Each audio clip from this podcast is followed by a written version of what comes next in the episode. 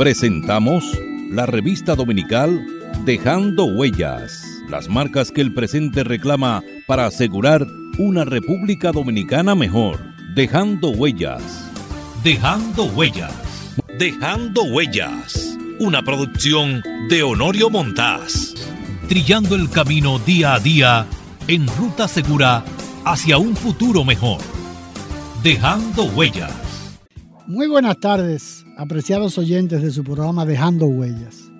Hoy tengo la, la, grata presencia de una vieja amiga, eh, no por vieja, sino por el tiempo que tenemos conociéndonos, ¿no? de Flor María Tejeda. Resulta, la localicé en las famosas redes sociales. En esas redes sociales encontré una persona que llamada Flor Tejeda.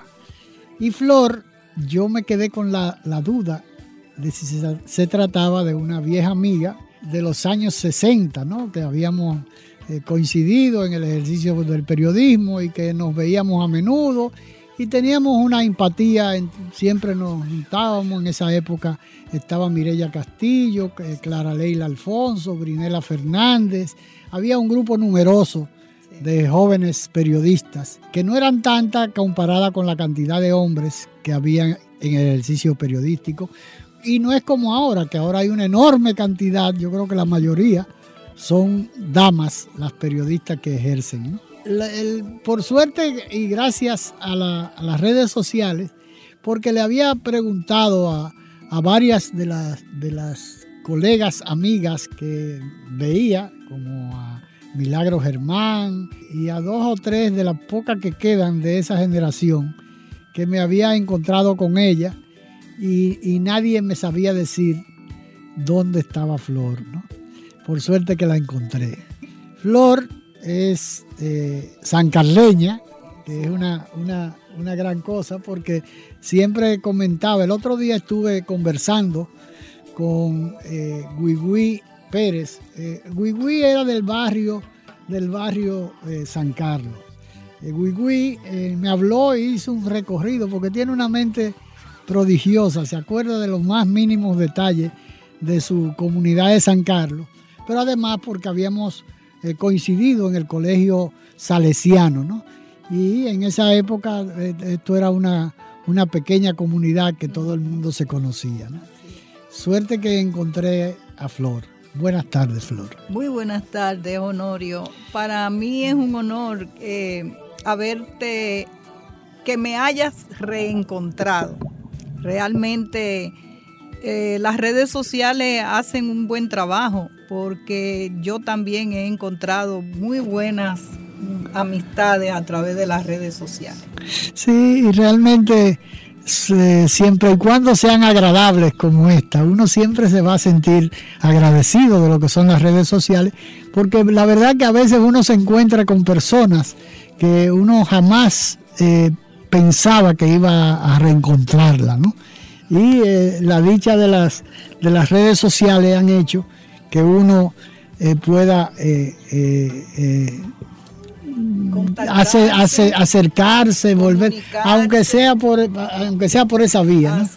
de manera que es. importante, eh, hay que dar las gracias a la tecnología. ¿no? Así mismo es. Te faltó cuando dijiste que yo era sancarleña, te faltó decir que soy escogidista. Ah, escogidista también. Y come arepa. Te faltó decir eso.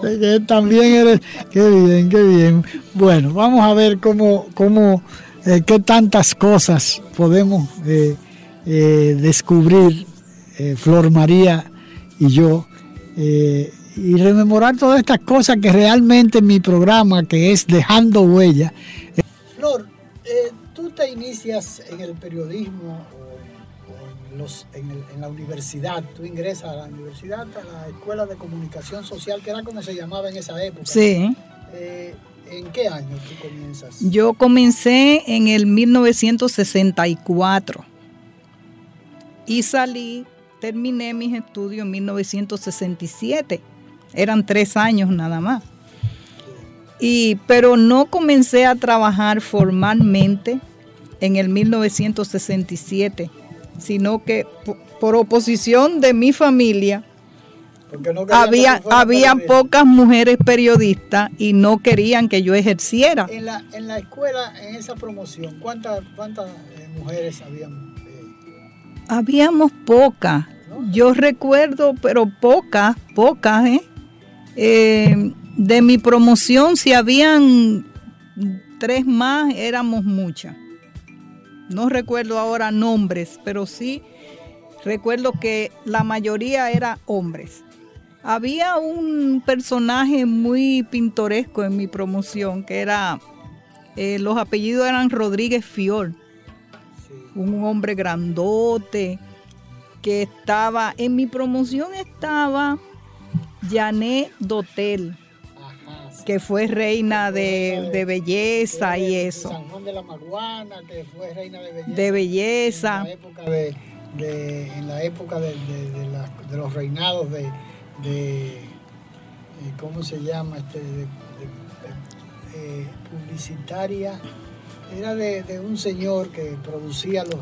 Era, ella, Janet, era una persona muy agradable, muy bonita, una belleza bien, sí, bien, bien. además con mucha soltura. Bien característica como de, de, nuestro medio, de nuestro país. Y yo recuerdo que Rodríguez Fior era un eterno enamorado. De. Ese era, pero... Tú sabes que ella, yo después trabajamos juntos. Ella estaba trabajando en un noticiario que yo estuve elaborando. Yo abría el programa temprano de las 4 o 5 de la mañana. Y ella leía noticias. Eh, Janet era una persona que tenía mucha facilidad de palabra. Y yo recuerdo... Eh, que tuvimos vinculados, yo trabajé un tiempo, bastante tiempo en turismo, pero eh, también coincidíamos porque ella siguió vinculada al turismo después que salió Reina de Belleza, que era lo que regularmente sucedía en esa época. ¿no? Y eh, Janet, eh, después nos encontramos, ahora creo que está trabajando en el Tribunal Constitucional yo creo como, que como locutora. Sí, yo me encontré con ella en el departamento de producción o departamento de comunicaciones. Yo me encontré con ella en varias oportunidades a través de Rafael Polanco. ¿Te acuerdas de oh, Rafael, sí, Polanco? Rafael Polanco? Que estuvo como director de comunicaciones del Tribunal Constitucional.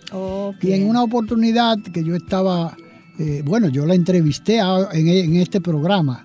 En este programa yo la entrevisté junto con, con una hija de, de Adriano Miguel Tejada, que también trabaja ya en el Tribunal Constitucional. Ellos fueron a hablarme de unos proyectos que tenían educativos y eh, una de las personas que estaba involucrado eso, eh, en esa era, era Janet Dotel. Janet Dotel.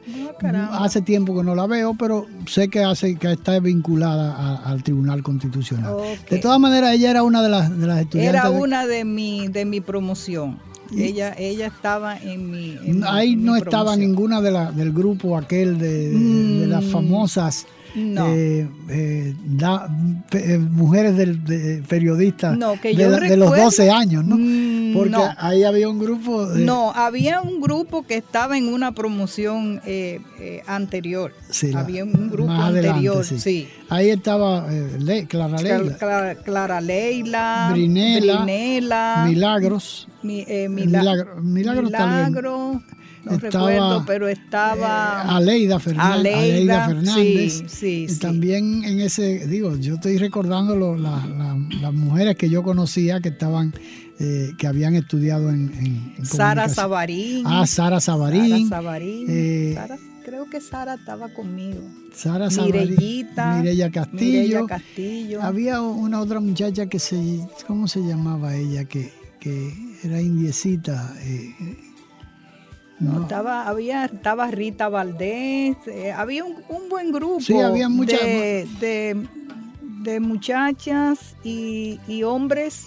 Tú sabes que una de las... Aspirantes a periodistas. Sí. Con muy buenos profesores, déjame decirte. No, esa era una, la crema Déjame decirte. porque yo recuerdo a Freddy Gatón Arce, que nos ponía... Era el, director. Sí, nos ponía a hacer unos ejercicios y era en... A mano. a mano, a lápiz. Eh, hagan una noticia sobre esto, tal cosa. Entonces yo recuerdo que en una ocasión él eh, corrigiendo los ejercicios, me dice, Tejeda, lea su, su, su noticia. Yo la leo y me dice, está bien, pero yo la habría hecho de esta forma, yo habría puesto tal, profesor, le digo yo, muy tranquila, profesor, pero así como está, es una noticia. Me dice, sí, pero yo la habría hecho. Digo, profesor, es una noticia. Sí, es una noticia. Le digo, bueno, usted tiene su estilo, déjeme a mí hacer mi, formar mi estilo. Así así se queda mirándome y me dice, tú te vas a dar buena, Tejeda. Tú te vas a dar buena. Tuviste la dicha que, que, admitió eh, que era una cuestión de personalidad y que tú estabas consciente de lo que tú estabas haciendo. No, pero Freddy Gatón Arce era una persona muy noble en su, en su, en su trayectoria como profesor. Él era recto y reconocía, porque él sabía en realidad que todas las, todos los alumnos no podíamos tener el mismo estilo de él. Yo le dije, ahí están todos los elementos. Me dijo, sí, sí, lo reconoció. Pero yo lo habría hecho, digo, pero están todos. Y te lo aceptó. Me aceptó. Mira qué interesante. Tú sabes que eh, eh, habían otros profesores como, como eh, distinguidos profesores.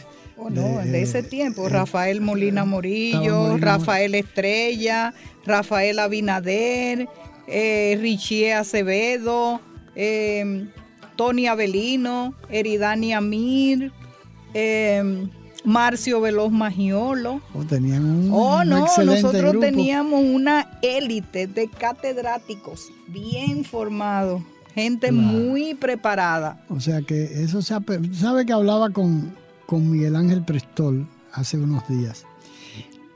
Y una de las cosas que él hablaba era en forma muy crítica Carlos Curiel. Carlos Curiel. Carlos Curiel. Carlos Curiel. Oh, no me puedo olvidar de mi profesor. Sí, Carlos Curiel, que toda la vida fue profesor de, comunicación social. Sí, señor. Y me decía, a propósito de eso que tú me hablabas, de, escribir eh, a mano, que en la época de, eh, cuando él comenzó el periodismo, él comenzó haciendo un, un curso con alguien que tal vez fue profesor, no lo sé si fue profesor de la de comunicación social, que era eh, Alberto Malagón. Oh, sí, claro. Entonces, Malagón, eh, estaba impartiendo unos cursos, no, fuera de la universidad, ¿no? Sí. Y él había, se había encontrado con, eh, con Caminero, con, con Augusto, ¿cómo se llamaba? Augusto Caminero. Eh, que había era director de, La Nación. Oh, sí. Luis Augusto Caminero. Luis Augusto Caminero. Era, era director de La Nación en la época del gobierno de Bosch, ¿no? Y entonces eh, él le dijo eh, que él podía ser buen periodista, porque primero tenía la, el, el cobijo de su papá, y además siempre eh, Miguel Ángel fue un tipo muy estudioso, oh, muy, muy, muy correcto, muy. Eh, y él le dijo, eh, aprende a escribir a máquina, que fue lo primero, porque a propósito de eso que tú decías, que ustedes escribían a, mano las informaciones. Sin embargo, una de las condiciones que le pusieron de inmediato para que, para que se involucrara en la carrera del periodismo fue que aprendiera a escribir en a máquina. Claro está, es una necesidad porque en ningún periódico se escribe a mano. Ah, y don Rafael, déjame terminar. Rafael Herrera. Don Rafael, cuando yo comencé en el listín diario, me pasó, me sucedió que yo iba con la idea, entusiasmado con la idea de ser fotógrafo. Pero voy de la mano de don Moisés Pellerano López Penja, que era, era tesorero de la editora Listín, eh, Diario. Pero el periódico no había salido. El periódico iba a salir para el primero de agosto y estábamos en enero. Y entonces voy al periódico, ¿no? Con la idea de yo, de yo involucrarme en ese periódico, porque tenía eh, la inquietud de ser periodista. Sí. Y entonces, cuando voy donde don Rafael, él me pregunta que qué yo estudio. Digo, bueno, yo acabo de salir de la escuela de perito contadores. Tú recuerdas que la escuela de Sí, perito contadores te sí. daban 14 materias Sí. y, eran tres años solamente. Pero salían bien preparados. Claro, de ahí. tú te daban 14 materias, era un so- sobrecargado, a, a paso doble iba uno. Pero yo en el primer año, yo me fui, estábamos juntos, Antonio Gil Turbides, yo no sé Oh, si te sí, acuerdas, claro que y yo sí. estudiábamos juntos allá en la, en la Perito, ¿no? En la perito. que nos trasladamos desde donde estaba originalmente, que era en la Hostos, esquina Luperón, y cuando cayó la tiranía, eh, nos mudamos al local donde estaba el Servicio de Inteligencia Militar, el El en la. México, esquina Casi, casi 30 con de 30 mar- de 30 marzo. no, esquina 30 Sí, de esquina marzo. 30 de marzo. Ahí mismo estaba el, el zinc y entonces nosotros, cada uno cogió un pupitre, se lo tiró, al- a- se lo puso en la cabeza y fuimos en fila india desde Ciudad Nueva hasta, la- hasta, hasta el local Ay, del. Dios mío. Y nos aposentamos ahí a la mala, ¿no? Claro. Y ahí comenzamos a funcionar. Recuerdo yo que el director era eh, un señor, un profesor apellido Iber, Iber, sí. Mm, Oh, sí. No, no era Inver, era Iber. Iber, sí, Iber, sí. Y estaba, la secretaria era Margarita, que después fue secretaria de Balaguer durante toda una vida. Mar- Mm. la Margarita, no recuerdo el, el- el- el apellido ahora, pero fue una, una persona que se, se destacó mucho porque fue eh, la persona, una de las personas de, De confianza, confianza, hasta sí. la muerte de, Sí. de Balaguer, ¿no? Pero ella en esa época era secretaria de, De la, dirección perito. del perito contadores. Dios Y entonces, eh, eh, cuando llego allá donde don Rafael, y me dice, ah, pues tú estudiaste perito. Digo, yo no, no terminé, don Rafael, sino que yo hice el primer año. Ah, pero tú eres taquígrafo. Digo, sí, yo soy taquígrafo porque eh, eh, ya a partir del segundo no le dan taquigrafía. Y, y tampoco mecanografía, Ah, pues tú eres mecanógrafo. Digo, sí, yo soy mecanógrafo. En esa época hacer mecanografía era... Era, era, Eso era eh, casi obligatorio. casi obligatorio, Sí, ¿no? casi y yo obligatorio. era mecanógrafo, había terminado que también se lo impartían, como eran tres años en la perito, el primer año era básicamente de estudios comerciales, pero te agregaban álgebra, te agregaban eh, eh, naturales y todas las otras materias Sí. del bachillerato, o sea, por eso eran 14 materias. Oh. Entonces uno tenía una formación interesante, ¿no? Y don Rafael me dice, eh, vete, vete a la, a la redacción eh, y ten ese lápiz.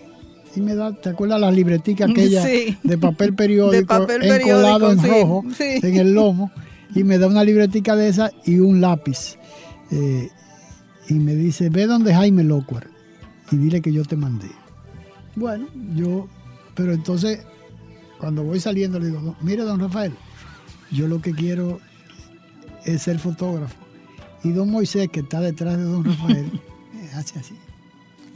Nada, que me callara, me hace señas sí, sí. que me callara, ¿no? Eh, y lógicamente yo, nada, me mordí la lengua y, Y seguí, y seguí caminando, ¿no?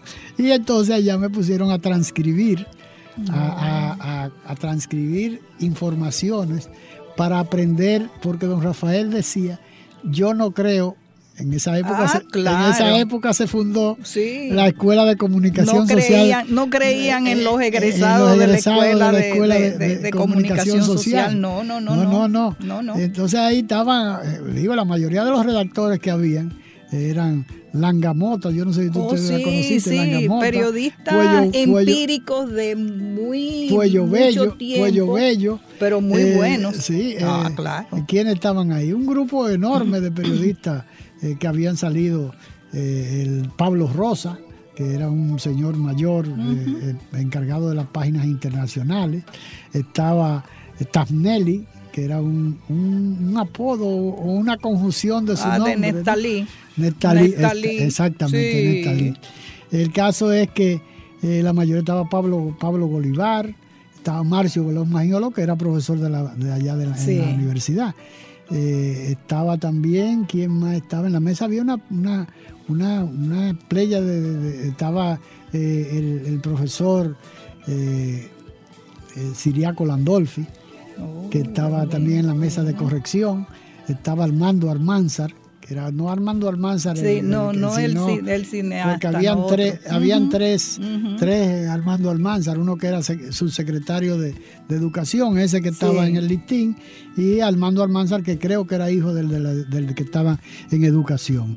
Pero bueno, el caso es que en esa época, el, el estudiante de, de, comunicación social no tenía, yo recuerdo, Virgilio Alcántara, por ejemplo, había trabajado en la, en la Nación y venía de la Nación pero entró a estudiar comunicación, social, social en la UAS, ¿no? Sí, igual, igual, que, igual, no, pero ya es de otra generación. Sí. Pero estaba después eh, Paniagua, que también entró, que había trabajado en la Nación eh, y se había ido a la universidad también, porque eh, realmente no había la, la, escuela de comunicación social se, era, se estaba estaba comenzando. Comenzando, sí. Por eso la primera promoción creo que fue la de la de Silvio Erasme Peña, de eh, Pedro Clara Leila, Clara Leila Emilín, ese grupo. Sí, yo no sé si Emilín estaba junto con... Sí, yo, yo tuve en la segunda promoción. Eh, yo soy de la segunda promoción. y, Moisés Blanco Genao, ¿él estudió o no estudió periodismo? Yo no lo recuerdo que estuvo como director de... Sí, de la noticia. No, de la noticia no, de Radio Mil Informando, fue uno de los directores de Radio Mil Informando. Pero él tuvo también en la noticia. Yo recuerdo cuando un accidente que falleció mi madrastra, él, él estaba al frente de la noticia. Ah, yo no lo recuerdo. Pero bueno, había un grupo importante y en esa época eh, comenzaba la, los noticieros radiales, ¿no? Oh, sí, pero mira, yo recuerdo eso que tú dices de que la Escuela de Comunicación Social eh, estudiábamos casi con las manos nada más, o como decimos, a manos peladas. Era con mascotas, eh, lapiceros, lápices, pero Freddy Gatón Arce nos decía que copiáramos noticias de los periódicos. A mano, a máquina, como fuera. Yo tenía mi máquina, yo había hecho un curso de mecanografía y eso me ayudó bastante. ¿En, el, Instituto Rivas? No, era un instituto. Porque Rivas estaba ahí en San Carlos. Que el profesor era. En la Peña Reynoso, que era un sitio. No, era, era Rivas, no, era el profesor Cornelio, era creo que era el apellido. Pero Cornelio era yo creo que el dueño del, Instituto Rivas, creo yo. ¿no? Ah, bueno. Que estaba en la Peña Reynoso, esquina, esquina Abreu. Casi, sí. Casi esquina, pero. Casi esquina. Bueno, en solar ese, en la esquina. En ese instituto yo estudié. Sí, era el Instituto Rivas. Me acuerdo de eso también porque el mismo, el mismo eh, Prestol me dijo que él estudió ahí. Ahí, eh, ahí cogió sus clases de, no, ahí estábamos, Ahí, ahí había que pasar por ahí. Entonces, tú estudiaste. Sí, déjame decirte que ese curso de mecanografía me ayudó grandemente cuando yo comencé oficialmente a trabajar, que comencé en radio comercial en Noti Tiempo, porque en esa época no todos los periodistas escribían con todos los dedos. Sino yo a, recuerdo a, dos dedos. que eran con dos dedos y rápido lo hacían. No, claro, yo, yo, yo aunque fui mecanógrafo, ya yo, ya yo escribo con dos dedos, pues finalmente me resulta más rápido escribir con dos, con dedos, dos dedos. Con dos dedos que con, que con, con la mano completa, ah, no, Yo escribía pues, con todos mis y dedos. entonces, eh, porque uno va acomodándose y realmente pierde mucha práctica, ¿no? Yo, ¿Tú te acuerdas el método eh, de aprendizaje de mecanografía que te, te ponía, te ponía las manos, la ah, posición de las ah. manos, con cuál tú le dabas a cada, a cada, a cada letra. A cada letra, claro. Entonces, realmente, esa, la mayoría escribía dos dedos. Eh, yo recuerdo que era un espectáculo ver. Oh, no, no, no. Yo recuerdo algunos colegas que, Dios mío, yo decía, pero ¿cómo lo hacen? Parecían como arañas escribiendo, pero con dos, algunos con Lo que tres, pasa es que uno tiene que estar mirando el teclado. Ese es el gran problema de escribir con dos dedos. Y en un, en, una, en un programa de noticias de radio, como era Noti Tiempo, había que hacer las noticias bien rápido. Oye. Claro. Y para mí fue una ventaja haber estudiado mecanografía. Pero cuando yo comencé en, en Noti Tiempo, lo primero que me dijeron, mira, olvídate de lo que te enseñaron en la universidad. Esto es diferente. Aquí vamos a ver si das la talla, porque aquí no creemos mucho en, en universitarios. En académicos. En universitarios. y recuerdo que me asignaron el caso de la desaparición de Henry Segarra. ¿Eh? Todas las informaciones que llegaban yo las trabajaba. Yo era más o menos la persona que contactaba y tenía la comunicación con Gladys y eso. Vamos a una pausa y continuamos en un instante en esta interesante conversación con la periodista Flor María Tejeda. Escuche su emisora musical, temática y cultural, dejando huellas.fm las 24, las 24 horas. Dejando huellas, trillando el camino día a día en ruta segura hacia un futuro mejor. Dejando huellas. La patria es raíz y sentido de la vida, luz del alba bandera tricolor que digna tremola en los cielos. Patria es humanidad, patria es la lengua, la cultura, modos de vivir, amar y morir.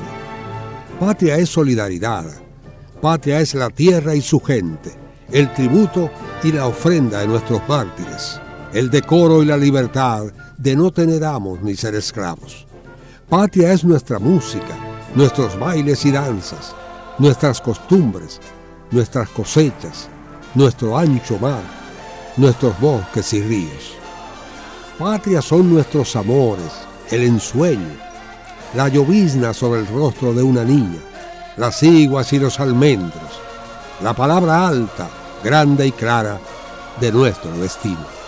Un mensaje de Dejando Huellas.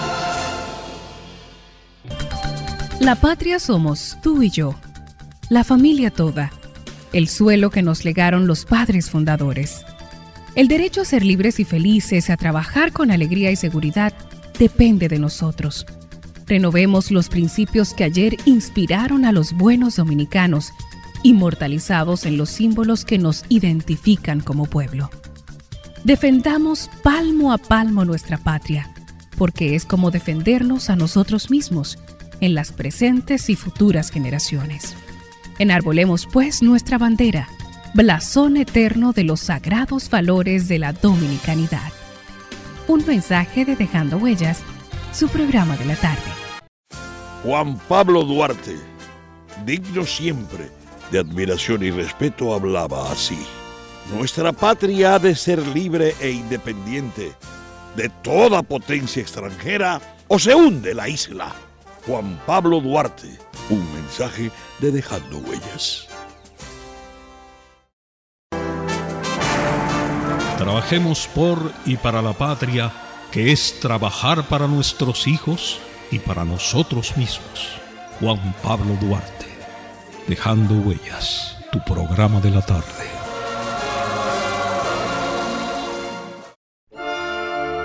Somos patria. Nos une una cultura, un territorio e idénticos propósitos. Somos patria. Conquistamos la libertad en la espada, en el trabuco y el coraje. Somos patria. En la libertad nos hemos convertido en los mejores guerreros de la paz. Somos patria en las voces, en la lengua, en el eco, en el canto y en la historia que tres razas han puesto a circular en nuestras venas. Patria amada, en nuestros laberintos interiores, vive para siempre.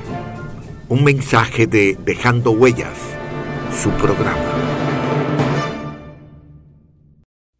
La patria somos tú y yo, la familia toda, el suelo que nos legaron los padres fundadores el derecho a ser libres y felices, a trabajar con alegría y seguridad, depende de nosotros. Renovemos los principios que ayer inspiraron a los buenos dominicanos, inmortalizados en los símbolos que nos identifican como pueblo. Defendamos palmo a palmo nuestra patria, que es como defendernos a nosotros mismos en las presentes y futuras generaciones. Enarbolemos pues nuestra bandera, blasón eterno de los sagrados valores de la dominicanidad.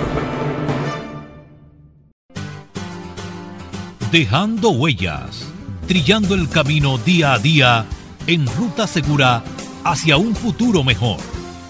Dejando huellas. Continuamos conversando con la periodista Flor María Tejeda. Cuando se dio la información de que habían encontrado en una celda. Eh, un escrito en, Dajabón, en, en, la fortaleza de Dajabón. Ajá.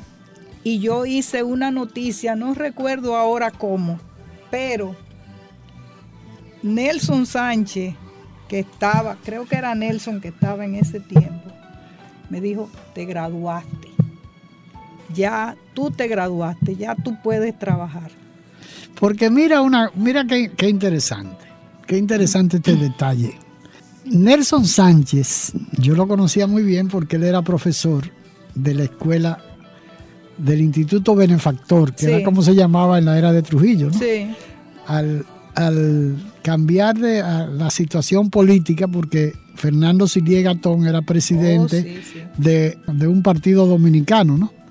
Y los Silie todos eran vinculados a, Trujillo. No, no, pero esa familia en particular, los Silie Gatón, todos ellos eran como seis hermanos, cinco hermanos, y eran de San Cristóbal todos, ¿no? Eh, digo, era una familia de San Cristóbal. Pero entonces, el, al cambio de, situación, tú recuerdas que la mayoría de los trujillistas fueron a parar al PRD, ¿no? Sí. Eh, como sucedió en las elecciones del, 20 de diciembre de, del 1962, ¿no? Eh, y entre ellos estaba don Fernando Silia Gatón, que tenía el Instituto Benefactor. Y Nelson era, estudiaba ahí. Eh, Después, a la caída de Trujillo, le pusieron Instituto Renacimiento. Mm, sí, Academia. Academia, Academia, Academia, Academia, Renacimiento. Y Nelson pasó a ser, Nelson Sánchez pasó a ser eh, profesor. Pero era un tipo de confianza, de suma confianza, de doña Eridania Valdés, que era la esposa, de, don, Fernando, y de don Fernando, ¿no? Eh, yo creo que hasta vivía allá. Yo no sé de dónde era Nelson Sánchez, ¿no? De, qué, de qué provincia, de dónde había venido, pero yo sí sé, porque yo era íntimo amigo de los dos hijos mayores de don Fernando Silié, que eran Fernandito Silié y eh, Rubén Silié. El caso es que yo tenía muy buenas relaciones con ellos y vivía muy a menudo allá en, la academia. Ellos vivían en la misma academia, en la misma en el mismo instituto ahí, ¿no? En la 30 de marzo. Y el caso es que yo veía siempre a Nelson. Cuando sucede aquella situación de Balá, no sé si tú recuerdas, tú, como San Carleña, como San Carleña, porque en San Carlos era acabó, oh, ¿no? Sí, decían, eh, ahí vienen los, paleros de Balá. y había que todo el mundo cerrar la puerta, porque todo el mundo eh, estaba atemorizado con, los con, los desmanes de Balá, ¿no? Entonces, en, uno, en una oportunidad asaltaron el Instituto Renacimiento o la academia, ¿no? Oh, lo asaltaron y recuerdo yo, yo vivía en la calle San Juan Bosco, eh, que subieron por la 30 de marzo y lo llevaban tirado. Todas las personas que ellos agredieron lo tiraron en un camión y lo llevaban para la policía por la San Juan Bosco, ¿no? Entonces, uno de ellos, que iba sangrando profusamente, con eh, golpes en la cabeza muy agresivos, de mucha, muy delicado, ¿no? Tuvieron que internarlo y tuvieron tener, le fracturaron la, sí, él tenía placa porque le fracturaron la, base del cráneo, ¿no? Eh, en los ataques. Y después, de un momento a otro, yo encuentro que Nelson Sánchez es director de Noti Tiempo. Realmente eso venía por la relación de don Fernando Silier con eh, Brea Peña. Es posible. que es la única explicación porque él nunca estudió periodismo ni nada de eso, pero salió, fungió como director. Claro, habían directores que eran más Oh, que claro. eran una especie de gerente, ¿no? Sí, Que era un- una cuestión administrativa, no, no de, de- redacción misma, sino el jefe de redacción, redacción era que se entendía con los redactores. Y yo pienso que después Nelson, como era una persona inteligente, ¿no? Un tipo Sí, muy- con muy buena formación, sí, sí, sí. y se, se llegó a hacer por la práctica muy bueno. como director eh, de periódico. De Estuvo ahí toda la vida hasta que murió. Yo creo que hasta que murió. No, él después se fue, estuvo en, en Radio Clarín. Yo estuve en Radio Clarín. Porque él. tú, vamos a, vamos a retomar esta parte, Flor. Tú terminas la universidad y te vas a estudiar, te vas a trabajar. ¿Dónde tú trabajas cu- cuando sales de la universidad? Cuando salgo de la universidad no trabajo en nada relacionado con periodismo. Comienzo a trabajar periodismo en 1969 en Notitiempo. ¿eh? Con un buen equipo de hombres. Ya Brinela Fernández había pasado por ahí. Brinela había estado en Notitiempo. Eh, yo comienzo a trabajar ahí, me asignan, me dejan en la, en la redacción. Nada de la calle. Yo tenía que manejar todos los reportes de los corresponsales, las llamadas telefónicas, los, los eh, O avances. sea, era, era un, un- un trabajo casi secretarial. Sí, los avances y que, que es un avance a tal hora. Óyeme, llegó un, un momento que yo dije, ¿me mandan a la calle o me voy? Porque yo lo que soy es Porque yo soy periodista, yo estudié y yo quiero cubrir fuentes.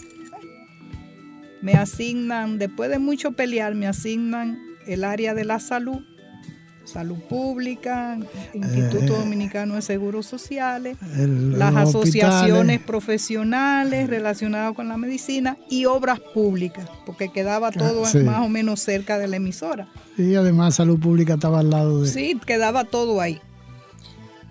Ahí yo recuerdo una, una ocasión que el secretario de Salud Pública era Francisco Manuel Tesanos, Sí. Un médico bien, Sí, no la- sé, lo trajo Balaguer, creo De que de. Barahona, creo De, que Bara- de- Barahona, de Barahona, sí, de, de Barahona. Barahona, pero era Sí, una recuerdo, persona que recuerdo. él no quería tener trato con la prensa. Íbamos a diario, sometíamos cuestionarios, queremos ver al secretario. No, no, él no, no está. No quiere recibir a la prensa, no quiere recibir a la prensa. Nos cansamos. Yo aparento ser pacífica, pero en realidad no lo soy. No soy nada pacífica. Le digo a, a los colegas, este secretario no nos quiere recibir, pero hay noticias que buscar. Vámonos a, a los, a los hospitales. Vamos a los hospitales. Leonel Pérez Peña cubría esa fuente conmigo. Me dice, ah, sí, sí, yo voy. Necesitábamos a alguien que tuviera vehículo. Claro. Y eh, había este periodista que trabajaba para el Caribe. Ahora se me ha ido el apellido. Tenía una, una guaguita de esas pequeñas que vinieron una vez, que eran bien económicas, que creo que Dani Agori llegó a tener una. Ay, Quiñones. Ajá, sí. Quiñones. Eh, Ramón Quiñones. Creo que Juan, era Ram-. Juan Ramón Quiñones. ajá. Dice, le, lo Aquel que ganó un premio de periodismo, Claro, sí, sí. pero déjame llegar ahí. Eh, no estaba muy de acuerdo. Digo yo, Quiñones, nosotros te necesitamos a ti porque tú eres el que tiene vehículo. Vámonos a los hospitales. Comenzamos un periplo de todos los hospitales y los médicos denunciando, aquí no hay equipo, aquí se lo han robado, aquí no hay materiales, aquí no hay médicos, aquí no hay camas. Para no cansarte, nosotros fuimos hasta el leprocomio que funcionaba aquella vez. Fuimos al 28, En Nigua. a- a Ni- en Nigua, fuimos al manicomio. Yo quedé después en medio... El de- manicomio de- estaba en Nigua, pero lo había mudado para el, el 28. leprocomio, sí, sí, y estaba en el 28, nosotros Sí. fuimos ahí. En el manicomio, en el 28, vimos tantas cosas feas. Pues eh, Quiñones, no sé cómo consiguió. Eunice, estaba Eunice Lluvere trabajaba ya en el Sol, to- todavía. todavía. Mm, no el. Sol no estaba. No, yo no porque ella ganó un premio, un premio de periodismo. Sí, pero, pero Quiñones consiguió que don Germán lo apoyara en eso. Y sus reportajes salían eh, Con un despliegue, impresos, con un despliegue. con un despliegue de fotografía. Nosotros, Leonel y yo, teníamos que conformarnos con hacer varias noticias, varias Sí. noticias, tú sabes.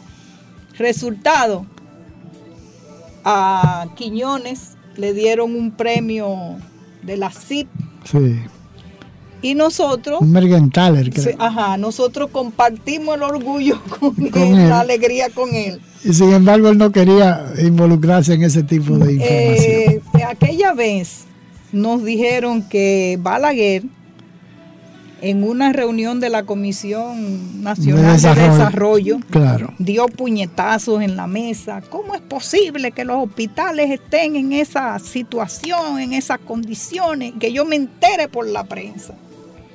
Empezaron a, a- a investigar a los periodistas que estaban haciendo esa labor.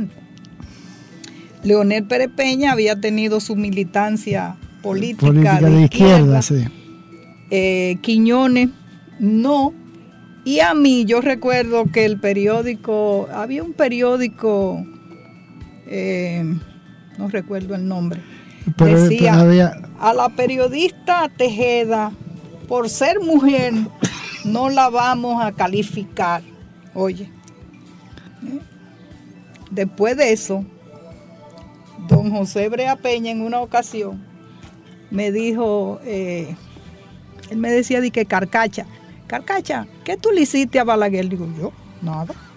¿Qué le voy yo a hacer a Balaguer? Porque yo le dije que te iba a asignar esa fuente del palacio. Yo le dije, a mí. Sí, yo le dije a Balaguer que te iba a asignar esa fuente y él dijo, ay, por favor, después de Brinela, yo tuve suficiente con Brinela Fernández. No me mande a Flor María Tejeda. ¿Tú te que- el gran problema de Balaguer era que Balaguer tenía una, una debilidad por las mujeres. ¿no? Sí. Él se volvía Sí, una un- mantequilla, un mantequilla en blanca. Y, y, lógicamente los directores o jefes de redacción siempre destacaban mujeres Ay, pero yo en no. Palacio. Yo nunca Pero quise. con Brinela y con la misma Clara Leila que Uf, cubrió. Dios mío, le salió y- mal. eh, no, y también con, que, que creo que Mirella llegó a cubrir. Porque eran por, avispas. sí, por el Nacional también. Claro, llegó eran avispas. El asunto es que eh, ellos tenían, eh, Balaguer se de- devoronaba cuando veía, entonces ellos aprovechaban de la situación. Y entonces como eran ese tipo de personas las que regularmente iban, eh, él, él era alérgico a que le mandaran Ah, que una le mujer. mandaran una mujer. Yo recuerdo que eh, este Tomás Montaz, que tuvo una época Oh, por sí, el listín sí, cubriendo, sí, cubriendo sí. el palacio, cuando salió Leovidio Cigarán, Sí, este, no sé si sí, recuerda, sí, sí, claro. porque la que estaban en palacio era eh, Héctor Amparo, Sí, Héctor Amparo tuvo toda- toda la años, vida toda la vida. en el Palacio. Sí, eh, estaba Leovidio Cigarán, Pía Rodríguez, Pía. Eh, que era el otro que era por el Caribe. sí. No recuerdo quién más. Bueno, realmente tuvo una época Augusto Bando por, por la Sí, información. por la por información. la fo- información de Santiago. Pero era un, era un en, en el palacio. Pero las ruedas de prensa, porque una de las cosas eh, importantes que hay que reconocerle a Balaguer es que bajo cualquier circunstancia él era inmancable los miércoles Oh, sí, en esas ruedas de prensa es verdad. y lo agarraban y le metían la, la- la- grabadora por la boca y, y lo- le- eh, Brinela le hacía, lo, le hacía De- toda la, de todo, la bellaquería sí, señor. y, y- y le, y venía eh, Clara Leila o Mirella o quién era la otra que también iba allá al, al palacio. Bueno, ese tipo, ese grupo de, de damas que iban al palacio, que regularmente eh, Balaguer, eh, había veces, él cambió, no sé si tú recuerdas, que antes, en principio, las ruedas de prensa, digo, la- las conversaciones. Las conversaciones, porque cuando- no eran, era rueda de sí, prensa, no eran. él se paraba y se paraban todos los periodistas alrededor, sí, alrededor atrás, de él, adelante, de to- todas partes alrededor de él, ¿no? Ajá. Lo cercaban y él, nada, si no, él no se inmutaba. Pero después de esas situaciones, él decidió hacerlo en el, en, en el salón de embajadores. Sí. Se reunía ahí Sí, con la prensa sí. en la mesa grandota esa. Ahí nadie Ahí se le na- podía. nadie nadie- se le podía acercar, acercar demasiado. Y entonces era, era una situación eh, eh, interesante, ¿no? Pero Balaguer no, no, no, no fallaba con esa rueda de prensa todos los miércoles en eh, reunirse con los periodistas. Y era una tradición durante Sí. los 12 años, podía estar pasando Lo y que- se hacía, él se, se revestía de esa coraza que él tenía, ¿no? Para rebotar todas esas preguntas. El único que lo- uno de los que lo sacaba siempre y él se incomodaba, ahí sí realmente era con, con Silvio y con Juan Bolívar Díaz Oh, sí. porque los dos lo sacaban de casilla. No como Brinera, porque él hasta se reía con, con, Sí. con- con- con las mujeres, ¿no? Pero, pero en el caso de, de- de Juan, ¿tú te acuerdas? De, dígame, dígame. Sí, Eh, usted sí, que lo- que- eh, eh, se convertía él en, en el, el que, eh, en el que preguntaba, ¿no? Porque lo sacaba, él se, se incomodaba de que Sí, iba Silvio o Juan Bolívar y de un grupo de profesionales, de periodistas que habían hecho profesión del antibalaguerismo y él no lo, él no lo pasaba, no lo aceptaba. Que eso pasó cuando la, aquella famosa huelga del Nacional, tú recuerdas, Sí. eh, que dio muchísima brega que le aceptaran la salida, que en Interior y Policía le autorizara la salida, porque la mayoría de los periodistas que estaban en la, en la noticia eran enemigos de Balaguer Sí. y habían hecho una carrera, Oh, sí. una profesión del antibalaguerismo, ¿no? Porque además había muchos que estaban vinculados a, a los grupos de izquierda, ¿no? Vamos a una pausa y continuamos en un instante en esta interesante conversación con la periodista Flor María Tejeda. Escuche su emisora musical, temática y cultural, dejando huellas.fm las 24 horas. Las 24 horas. Dejando huellas, trillando el camino día a día en ruta segura hacia un futuro mejor. Dejando huellas. Escuche más adelante la segunda parte de esta interesante entrevista con la periodista Flor María Tejeda, efectuada el 9 de enero del 2019.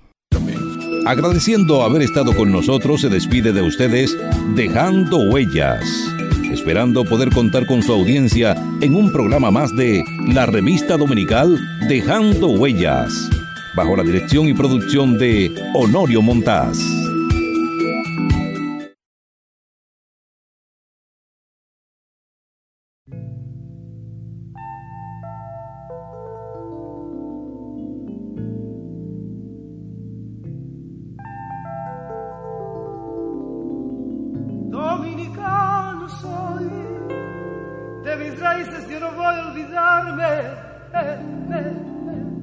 Soy de una loma y lo llevo en la sangre.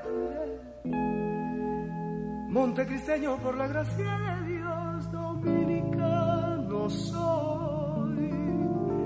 De mis raíces yo no voy a olvidarme. Soy de una raza tan humilde y tan grande que de sus penas hacen rayos de sol.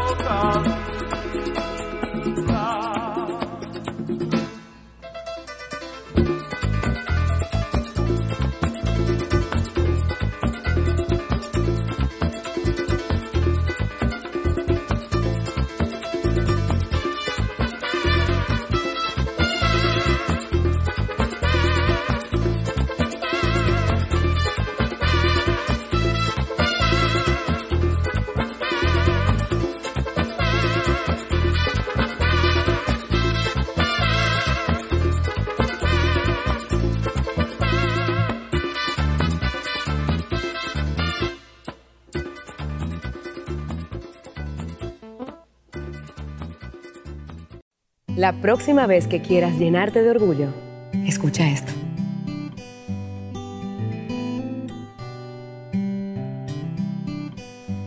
Yo soy isleña y vengo de Quisqueya. Pero un buen amigo le dice la bella. Y es que mis raíces vienen de esta tierra y pa' que no lo sepa estoy enamorada de ella. Yo soy isleña y vengo de Quisqueya. Y en mi principio llevo su bandera. Y es que no hay cariño nada que se parezca y pa' que no lo sepa dónde vaya. Siempre seré de ella. Yo me siento orgulloso de ser dominicano. Yo lo digo con orgullo. Soy dominicano. Tenemos una magia especial que todo el mundo la siente. De gente única. Yo no cambio este país por nada. Para mí es un honor decir que soy de aquí. Yo no cambio mi merengue ni, mi alegría. Nadie se ríe más bonito que un dominicano. Una isla llena de sueños que hace que el que llegue se quiera quedar. Ten fe en tu país.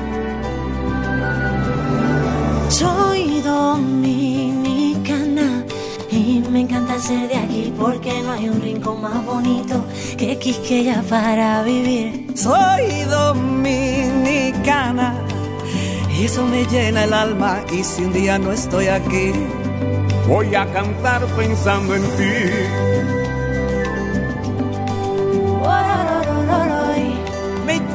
querida.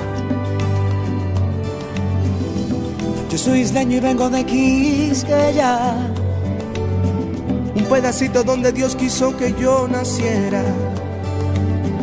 Dueños del merengue donde la alegría se siente. Y donde vaya siempre, siempre seré de ella. Pero sus colores han ido cambiando mi vida en montones. Y los rayitos de sol, pa' que te enamores. Sus aguitas claras y no hay nada mejor que el calor de sus playas. Y es que este clima, mi amor, solo en mi tierra. soy dominicana. Y me encanta ser de aquí porque no hay un rincón más bonito que Quisqueya para vivir. Soy dominicana. Y eso me llena el alma y si un día no estoy aquí, voy a cantar pensando en ti. Voy a cantar pensando en ti. Voy a cantar, voy a cantar. Oye, qué rico, mami. Estoy enamorado. Qué linda es mi tierra. Ay, yo vengo de una tierra llena de colores. De coco fresco, de caña dulce. Que yo soy dominicana, tierra de esperanza, lágrima y ámbar. De coco fresco, de caña dulce. De gente buena. más hermosa. Mi quisqueya bella. Mi quisqueya bella. Ay, mi linda quisqueña. No hay tierra más hermosa como la mía. Es una bendición. De gente buena, mamá. Mi orgullo, mi patria bella. Mi pedazo de tierra. Soy dominicana. Y eso me llena el alma.